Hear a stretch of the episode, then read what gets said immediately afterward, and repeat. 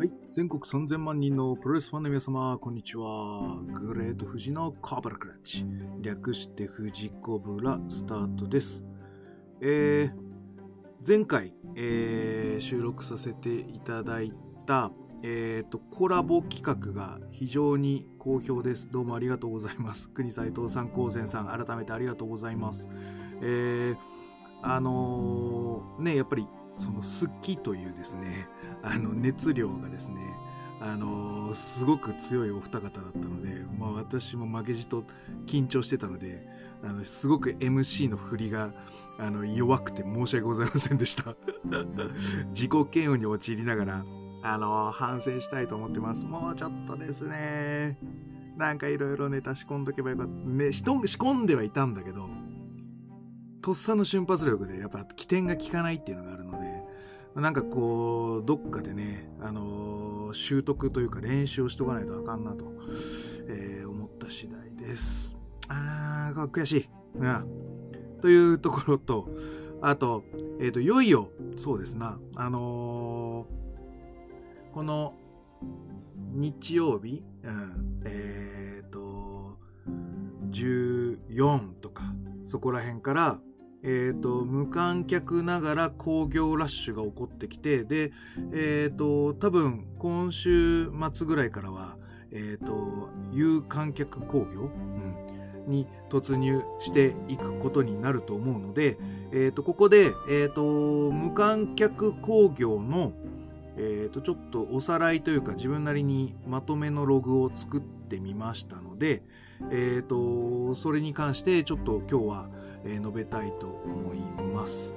はい。えっ、とな、なんて言うんでしょうね。ただ、えっ、と、アマチュアプロレス界隈って、あのー実はあんまり追っかけてないと思うんですよ、オンタイムで。で、えっ、と、多分追っかけてんのって、俺とか、牛久豪太郎とかそこら辺なんじゃないかな。他のやつは多分、あんまり追っかけてないような気がしますな。はい。えっ、と、まあ、なんでかっていうと、まあ、気持ちはわかるんですよ。あのーえっ、とね、やる側なので、まあ、与える側じゃないですか。で、あのーそうすると、まあ、なんかちょっとホットに見れないというか、やっぱ冷静に見ちゃう自分っていうのが多分いるんだと思うんですよ。あのー僕もね、まあ結構そうやって斜めから見てた時があったので、あのーよくわかります。で、やっぱちょっとね、斜めから見ちゃうとね、あのーのめり込んで見れないっていうのがやっぱあるんだと思うのと、まあ、あとは提供する側なんで、えっ、と、まあそういう面白いことがあるのであれば、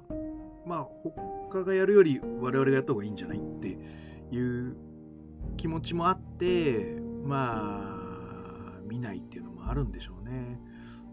まあでも僕はもうそういうのはもう通り越してもうただただあの、えー自分の試合に活かせる試合は何かとかまあこういう文脈というのがあるっていうのがやっぱ素晴らしい。もしくはこういう文脈の作品を作りたいみたいなそういう感情に陥ってしまうので、まあ、そのぐらいな感じになってるので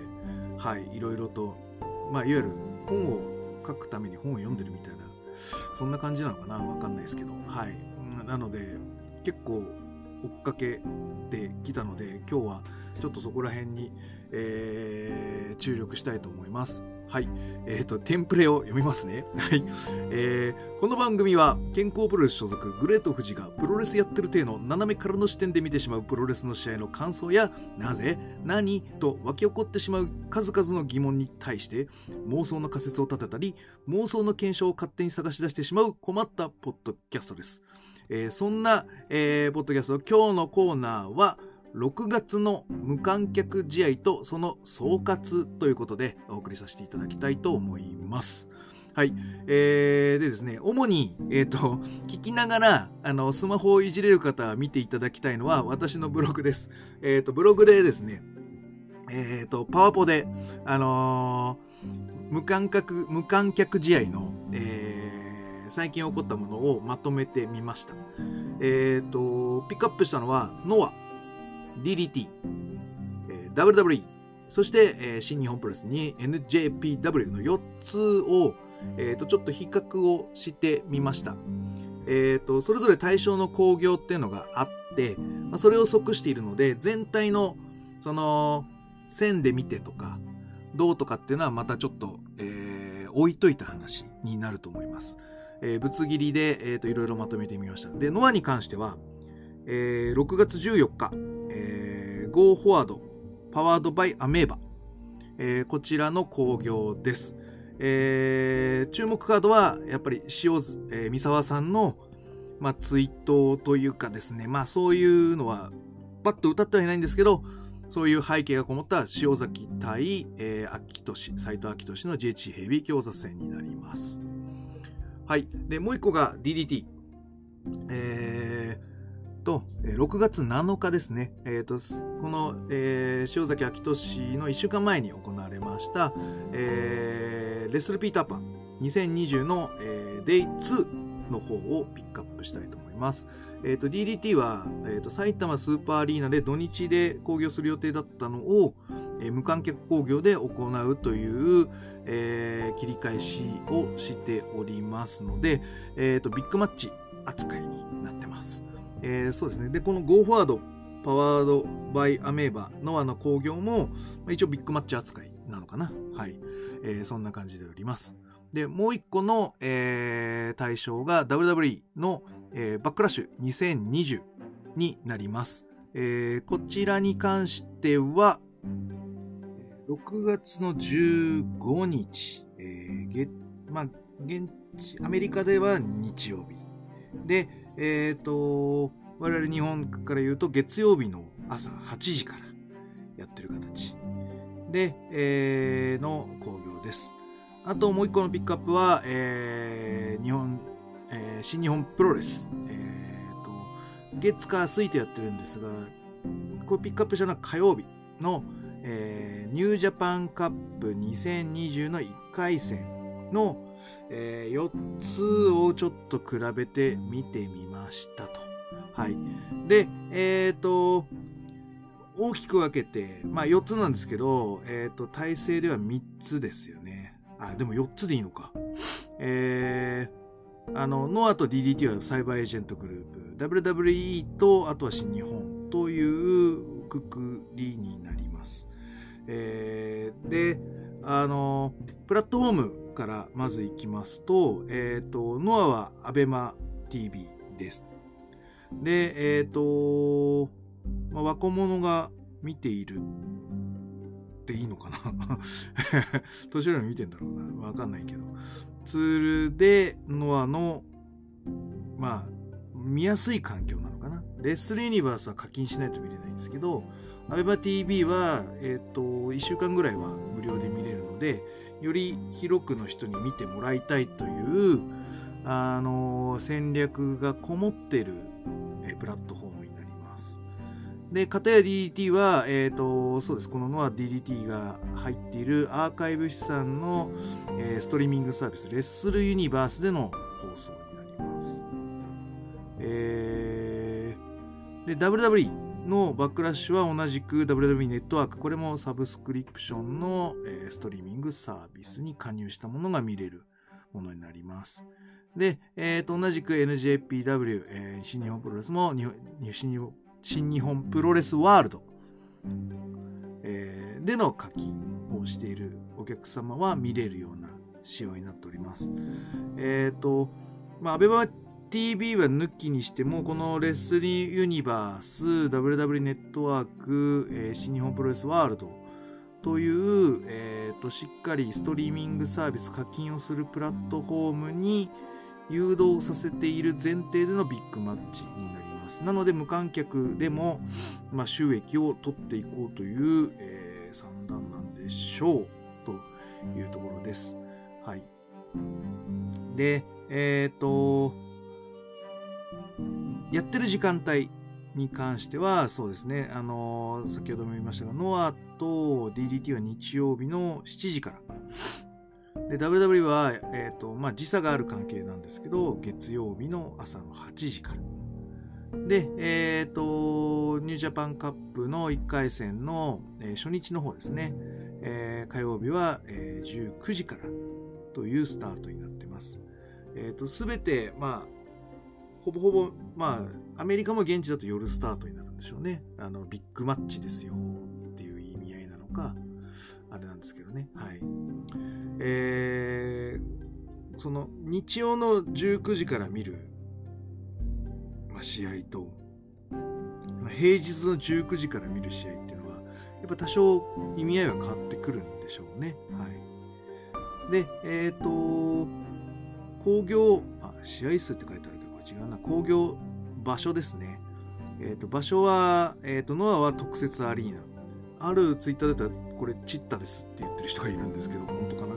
わかんないですけどね。はい。で、DDT は見た感じ、新宿フェイスですね。はい。で、WWE はパフォーマンスセンターでやってて、で、新日本プロレスは僕はどこでやってるかはさっぱりわかりません。はい。えー、そんな大体の比較があって、で、そうなんですよ。こっからがですね、結構割れてくる話でして、えっ、ー、と、出場レスラーに関しては、ノアが一番多いです。32人っていう。なんか6人タッグもそうだ8人タッグとか、まあなんかもういっぱい出てますよ、みたいな感じがあります。で、DDT は結構シングルが多いんですけど、まああのー、大人数みたいなのも多少あったりするので26人。WWE はやっぱシングル多めなんで22人。で、えっ、ー、と、新日本プロレスは一番少なくて16人です。これ、あのー、なんでかっていうと、トータル試合数ですね。が、えっ、ー、と、ノアと DDT8 試合に対して、えー、新日本プロレスは5試合という構成になります。で、しかも、シングルトーナメントのフォーカスなんで、え、ー、と、真ん中の第3試合ぐらいに8人タッグがあるだけで、え、ー、と、あとは、えっ、と、シングル4試合というですね、非常にシンプルな構成になってます。で、えっ、と、ニュージャパンカップはこのビッグマッチ前の試合なのでタイトルマッチがないやっぱトーナメントという、えー、色をつけてるがゆえにタイトルマッチはゼロですでその代わりに他のビッグマッチはやっぱりタイトルマッチをつなげていってています、えー、DDT は4試合、えー、とあと WW に関しては3試合という形で結構まあモリモリな構成です。片や新日本プロレスはそのビッグマッチに向けてのアクションなんで、えーと、さらっとまあさらっとっていうわけではないんですがえーと、シンプルな構成にしています。で、えっ、ー、と、メインの注目カードでいくと、ノアが、えー、塩崎昭俊王座戦、田中エン、えー、DDT は田中とエンドの KOD 王座戦。で、えー、WWE は、えーと、タイトルマッチではなくてメインはオートンとエッジのメモリアルマッチですと。で、えっ、ー、と、ニュージャパンカップの1回戦に行くと、石井とデスペラードの試合がメイン。で、えー、っと、あのー、秋俊もそうだし、こう結構目玉に出て武藤もそうだし、杉浦もそうだし、うん、えー、まあ小川義成もそうだし、ノアは50代が半端なく多いです。DDT はゼロ。秋山？秋山って言って50代いってんのかな？言ってるけど。秋山以外はもうゼロじゃない？WWE も50はいないんじゃない？エッジで47とかでしょ。で、再フル株とかじゃないの？だし、えっ、ー、と、石井も40代だけど、50代って、え、真壁も違う、まだ40代でしょ？で、第3世代、そう、永田、そう、永田と鈴木みのるだな、50代。あ、でもいるっちゃいるけど、ノアがもう圧倒的に50代が多いかな。だから、前、俺言ってたノアって35、45のターゲットかなと思ったけど、意外に45、55のターゲットなのかな？狙ってんのは。うん。すごい50代が多いです。で、かたや DDT は、まあ若い人中心じゃない？これ。うん、まあ、そうは言ってもディーノとか、アントンとか、堺とか出てますけどね。フル株的なのは。はい。で、えっ、ー、と、工業時間はやっぱみんなビッグマッチは3時間超えをしてて、えー、新日本プロレスは5試合で2時間できっちりまとめてると。なんか非常になんか見やすさを重視してるのかなという印象ですね。はい。ビッグマッチだからしょうがないんだけどね。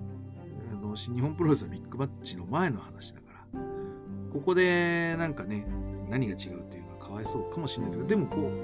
う、4つ並べてね、見ちゃうと、日、月、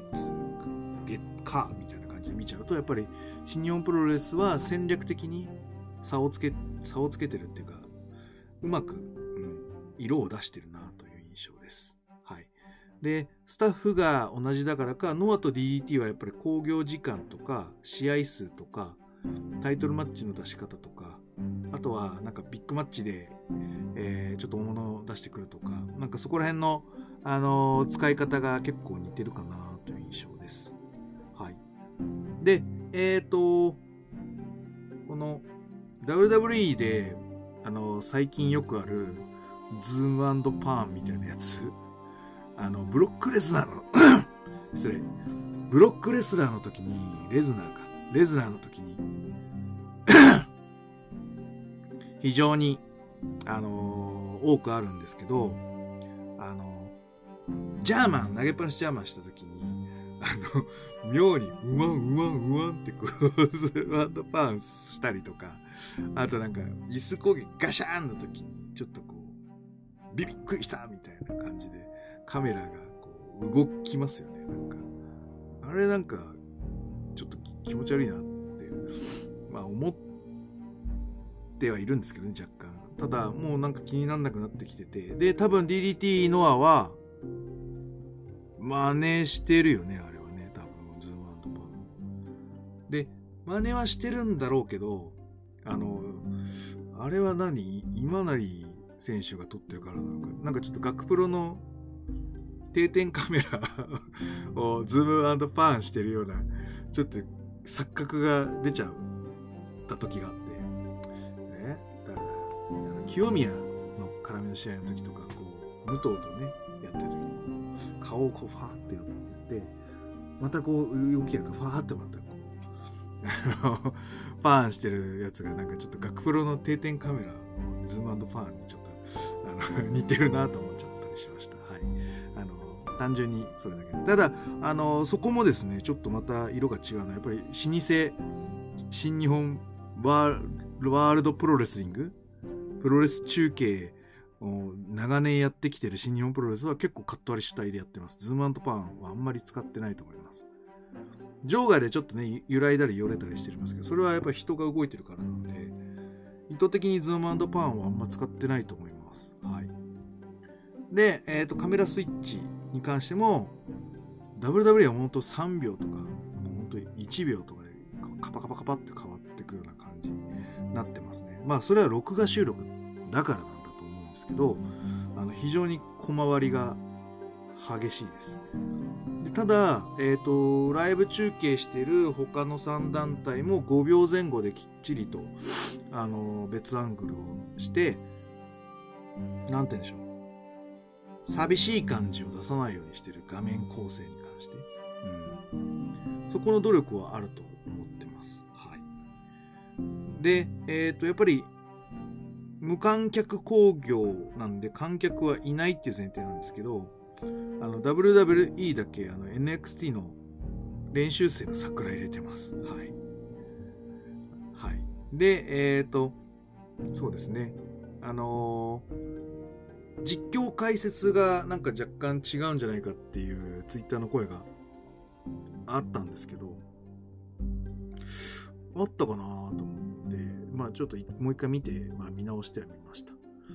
はい。で、えっ、ー、と、ノアはあの、ね、前から塩野さん。で、シュープロの井上さんって人と、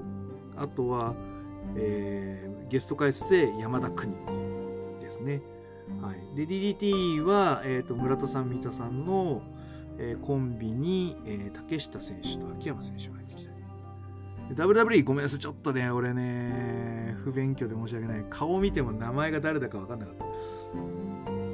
あのマウロナバーロじゃなかったっていうのとあといつものあのあれの人でもなかったのでちょっと誰だか分かんなかったですね。はい。でサモア・ジョーがいたことだけは確かですね。はい。3人体制。この人も3人で。まあみんな3人体制ですね。でテレ朝はてあのテレ朝のアナウンサーの人とミラノと元井さんという感じなんであのなんつうの3人がこうしっかりと、えー、間をつなぐために言葉が入れれるように2人ではなく3人ぐらいの体制でいるようなイメージですね。はい。で、えー、っと、ノアも DDT も、あの、無観客だからとか、うんそういうギアの変え方はしてなかったような気がします。で、えっ、ー、と、解説で大きな違いがあって、僕前に見た山田邦子は全然良かったなと思ったんですけど、ちょっとこの日の山田邦子の実会は、あの、やっぱ長すぎるんだと思うので、こう、間ができちゃうのが嫌だったんだと思うんで、なんかいろいろパーソナルなね、ネタを入れてくるんですけど、なんかそれがやりすぎ感が若干あったなと思います。なんかね、塩崎が山田邦子のトレーニングパーソナルトレーナーとかって、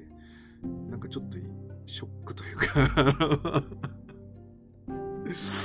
いやいやいや、いいのか？いいんでしょうかね。なんかちょっと、ちょっとでも嫌だったな、嫌な感じがしましたよ、私は。はい。それはいけないことなんだと、でもこれは間が持たないから言っちゃった形なんで、リップサービスなんで、これは、あの、周りがやっぱりフォローしたりとか、あの、いろいろ、まあ、それでもいいような拾い方をしてあげればよかっただと思います。はい。で、DDT も特に無観客だからという、うーん、なんか、する必要もないっていう結論でもいいと思うんですけどね。はい。うん。で、逆に、竹下選手とかが前半だったのかな、解説とかで出てて、やってたんですけど、結構良かったですね。はい。その、パーソナルの入れ方、出し入れも、あの、ちょっとこう気使ってたりとか、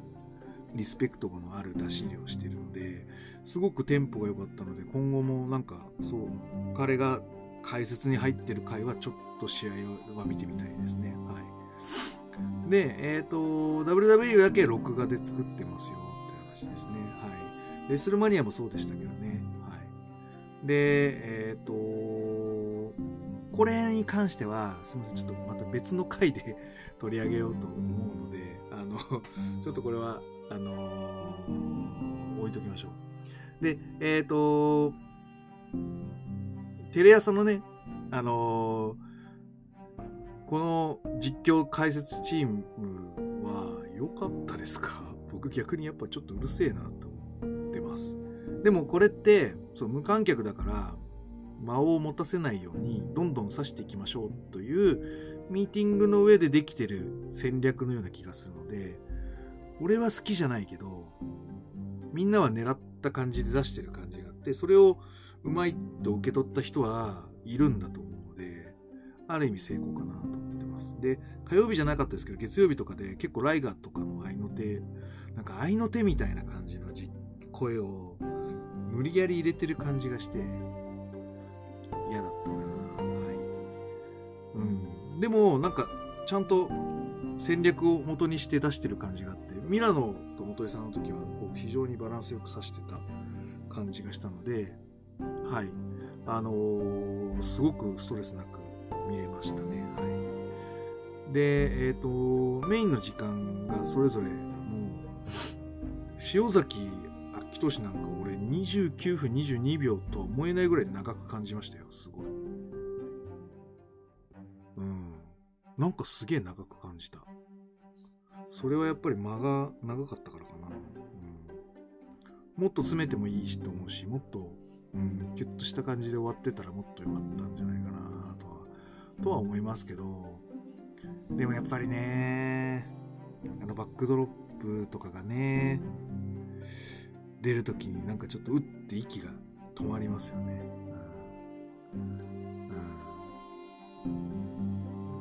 うん、確かにそうですっていうのと、あと、あの、あの、なんだっけ、あの、アダム・コールがやってる、あの、ラストショットみたいな、あの、スイグルです。テイクスイグルです。は、なんか、うん、よかったですね。はい。なんで、こう、なんか、こうギュギュギュッとして、あれがパンパーンって出てたら、うん、もっと違うかなと思いました。はい。あと、DDT の田中将人対、はい、遠藤哲也は面白かったです。はい。あのー、ちょっと切り返しは少ないなとは思いました。だから、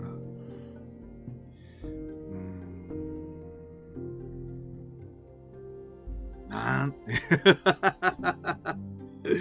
えー、ちょっと、言葉を選び損ねたような気がしたので、ちょっとやめました。なので、ちょっとね、なんつうのかな。あれ、2回目で、2回目なんでしょ ?DO 決定戦っていうのがあって、その時もシングルやって、で、その時はそれに負けて田中が優勝して、原島から奪ったっていうストーリーでしょ？でそれで、あのー、エンドが奪い返すという2戦目っていうシチュエーションなので、2戦目だったらもうちょっと切り返してもよかったのかな、という思いはありました。なんだけど、でも、あれが1回目だとしたら、だいぶいいですね。あのー、お互いのターンをしっかりと受けていこうというですね、えー、シンプルな作りになってまして、で僕はでも若干エンドは受けすぎかなと思いましたけども、まあ、強いチャンピオンという見せ方もそうですし、食らいつくという格のある状態からの勝利っていうことがあるので、まあ、致し方ないのかなと思います。はい。はい。あの、いい試合だと思います。で、えっ、ー、と、オートンエッジは44分なんだ、全然44分には思えないぐらい密度が濃かったと思います。はい。これもまた別枠で やります。はい。はい。で、えっ、ー、と、石井とデスペラードの試合は、すげえ面白かった。すげえ面白かった。はい。あのー、足攻めのところデスペラードが、まあ、攻めるのはもちろんなんですけども、あのー、その攻めに対して、あのー、えー、ヒールホールド、うん。えー、で返していく？石とか。すげえ良かったっすね。あのなんかこう、うん、止まらない感みたいなやつ、うん、すごい良かったっすね。はい。あのー、あとは、えっ、ー、と、なんつうのかな、あ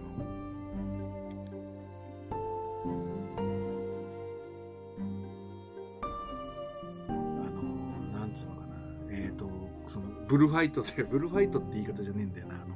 石井の、あの、うらーってやつに、えっ、と、ちゃんと勝とうとするデスペラードっていうのがいて、その流されてない感、こなしてない感、うん、ちゃんと勝ちに行こうっていう感じが好きです。はい。はい。あの、そんな感じの試合だったんで非常に印象に残りましたね。はい。でですね、全体的な総括というか、無観客試合での最適解というか、あのー、こっちの方がいいかもって思うことがやっぱりありまして、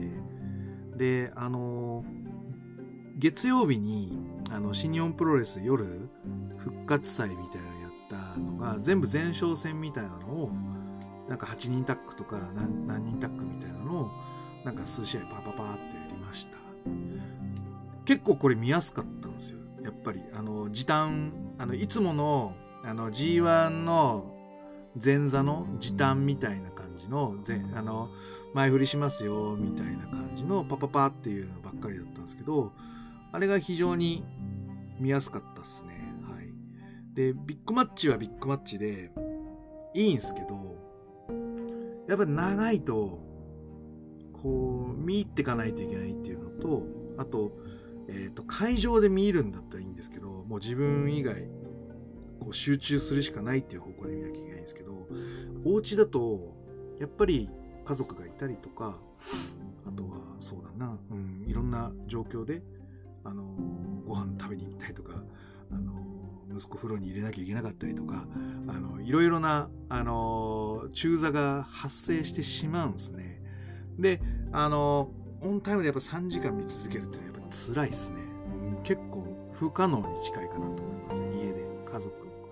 家族連れのお父さんとかが、あの、3時間をがっつり見るのは不可能だと思います。なので、えっ、ー、と、ちょっとずつ、やっぱり通勤通、まあ、帰宅のところとか、うん、あとは寝静まった頃とか朝早く起きてなんか見て保管していくしかなかったです。はい。えビッグマッチの拾い方でいくと。うん、でももうそそれしかないからね。はい。そうなってくるとやっぱりちょっとこういい試合でこうしっかりパッケージングされて、なんか20分ぐらいの試合っていうのはやっぱり嬉しいですね。だからやっぱりあの2日目はやっぱり永田と鈴木みのるの試合とか、石井とデスペラードとか、こうこれだけ切り取って、うん、また見ちゃいますね。はい。そういう意味ではやっぱ新日本、いあの他のビッグマッチと色を変えてるので、多分戦略勝ちしてますね。スケジュール的にも。思います、そう。で、あともう一個、えっ、ー、と、ノアで、その、えー、無観客に合ってるなっていう試合は、小川絡みの試合です。ノアジュニアと言っていいのか、やっぱ小川絡みと言っていいのかわかんないですけど、あの淡々とやるリズムっていうのが、あの、観客がいようといないと関係ないっていうスタンスの、こう、タンタンタンっていうリズムで、こう、集中してってしまうリズムがあるので、やっぱ引き込まれましたね。だから新日本プロレスとやっぱ小川義成っていうのはやっぱそういう持ってるもんがあるのかなとは思います。で、えっ、ー、と、やっぱビッグマッチだとやっぱ休まないといけないですし、強い弱いがあって、こう、やっぱりこう、ターンのとターンの間は間ができちゃうのはしょうがないんですよ、これは。なので、やっぱりこれは、なんつうの、その、無観客試合であったとしても、後で切り取って見れる作品であるかどうかっていうところにもうフォーカスしていくしかないですね。はい。うん、なので、でやっぱ無観客試合に向いてる試合っていうのは、こう、淡々と、こう、速いリズムで行われてくるプロレスだと思うんですけど、まあそういうの、まあ、で、ライブだとやっぱりこう、徐々に空気感をつかんでいく感じの試合っていうのも、やっぱいいなと思いますし、あの、最初からドッカーンみたいな、うらーみたいな もうやっぱ見たいですよね、ライブだったりは。それをバランスよく見たいっていうのがあるので、うん、なんとも言えないんですけど、うん、僕はそう感じました。テンポの速い試合の方が無観客には向いてるような気がします。はい。他、ちょっとトピックをさらっと、あのー、言いますと、え、ー、と、ノアのところでいくと、やっぱり、ノサロン街のインサイドワークがものすごく良かったですね。あの、家臣と、あの、数をしっかりと、あの試合を成立させるために動いている感じがすごい良かったです。あと、岡田金也のブロックバスターホールドがものすごく綺麗でした。はい、あとは、えっ、ー、と、小太郎のスタミナ大丈夫かなっていう あの、小峠とやっぱりやってて、すごいなんか疲れてそうだったんで大丈夫かなと思いました。ね、やっぱ50代が多いっていうのもあるからね、その、小太郎は50代じゃないけど、でも40代ですからね。はい。そこら辺でこう、スタミナ切れ、コンディションっていうところが、どう生かされてるのかなというところが気になりました。あとはですね、やっぱり武藤敬司の序盤のグラウンドはすごくやらしいですね。はい。あの、何せ、スピードもあって動けるくせに体重でしっかり乗っけてくってしかも足をっていう逃げづらい格ですし、あのこう、足を、左足を攻められてるので、右足で、こう、なんつうの、相手の足を、相手の頭か、頭をこう切って腕十字みたいな感じで切り返していきたいなーみたいな感じで、清美が不用意に足をこう絡ませに行こうとしたところを逆にその右足を取られて、アキレス腱固め行かされちゃうみたいな。あれはやらしいですね。めちゃめちゃやらしいなと思いました。はい。やらしいって叫んでしまいました。はい。そうですね。はい。えっ、ー、と、その、ノアで言うとそんな感じです。はい。で、WWE の方で行くと、ナイア・ジャックスがやばいっすね。もう全部の技が、こうなんか怪我させちゃいそうな感じの着地になってたり、若干なんか巻き込んでたりとか、すごいやばいっすね。で、最後、あの、両輪で終わるんですけど、その両輪の、あのー、最後、あの腕十字されてるのを無理、もう腕、安川を持ち上げて、こう壁にぶつけて、えーと、自分が戻ろうとするんだけど、あのみんなあの疲弊してて、あのリングアウトって感じなんだけどこの腕十字をパワーファイターなのに持ち上げられなくって 無理やり押して 壁にぶつけて終わったっていう。ですねすげえプロ